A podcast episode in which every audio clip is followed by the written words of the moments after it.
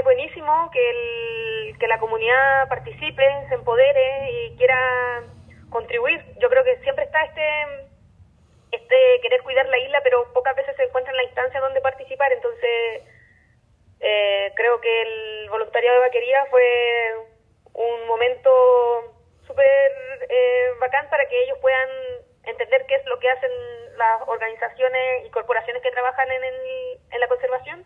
El voluntariado y la participación comunitaria es la piedra angular de cualquier éxito de, o, del éxito de cualquier proyecto de conservación, yo creo.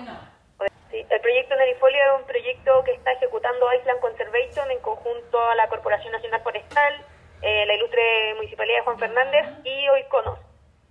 El proyecto busca mejorar el estado de conservación de 17 especies arbóreas que están hoy en peligro de extinción aquí en el archipiélago Juan Fernández, tanto en Isla Alejandro Selkir como Crusoe.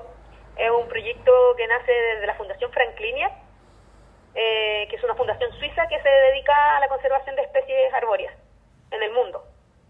Y nosotros localmente le eh, apodamos Nerifolia por una especie que es la Dendrocerin nerifolia, que queda un único espécimen eh, de forma natural en el parque. La cola de zorro es una especie exótica invasora considerada incipiente en la isla Robinson Crusoe. Llegó probablemente como una planta ornamental porque se encontraba en el poblado San Juan Bautista, en casas y en espacios comunitarios. Eh, la especie puede ser, eh, se puede dispersar por el aire a través de sus semillas y aparte de eso tiene un sistema radicular bastante complejo. Si se corta un ejemplar, este vuelve a salir en el mismo lugar, lo que obviamente dificulta su control.